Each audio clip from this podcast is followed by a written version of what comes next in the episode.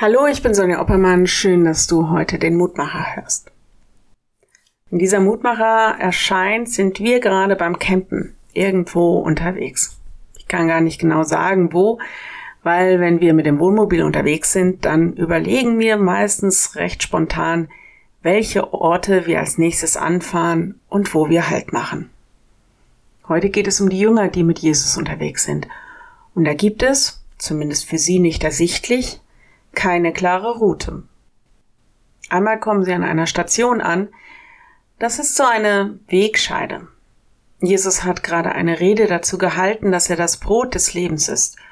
Das stößt auf viel Unverständnis, erst recht, als er die Worte wie mein Leib, mein Blut in Verbindung mit dem ewigen Leben bringt. Und viele wenden sich ab, weil das ist ihnen zu krass. Sie können und wollen das nicht mehr mitgehen. Diese Art zu glauben geht ihnen zu weit. Und dann fragt Jesus seine zwölf Jünger, was sie denn wollen. Auch lieber einen anderen Weg gehen?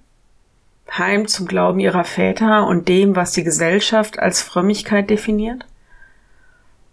Ja, sagen Sie diese Worte, die heute im Lehrtext stehen. Herr, wohin sollen wir gehen? Du hast Worte des ewigen Lebens. Johannes 6, 68. Jesus, zu dir gibt es für uns keine Alternative. Das, was wir von dir bis jetzt alles erlebt haben, zeigt uns, dass wir auf deinem Weg Gottes Weg gehen und dass der uns zum ewigen Leben führt. Also, egal wo du unterwegs bist, aber diese Frage stellt sich uns ja auch. Die Frage nach dem Bekenntnis, ob wir diesen Weg mit Jesus gehen oder lieber nicht. Ich lade dich ein, noch mit mir zu beten.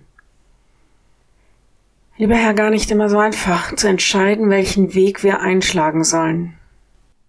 Deshalb bitten wir dich, dass wir wirklich Augen für deinen Weg haben und ein Herz, das mit dir unterwegs sein will. Danke, dass du uns überhaupt einlädst, mit dir zu gehen. Schenk uns die Kraft für jeden einzelnen Schritt und schenk uns den Mut, dir treu zu sein.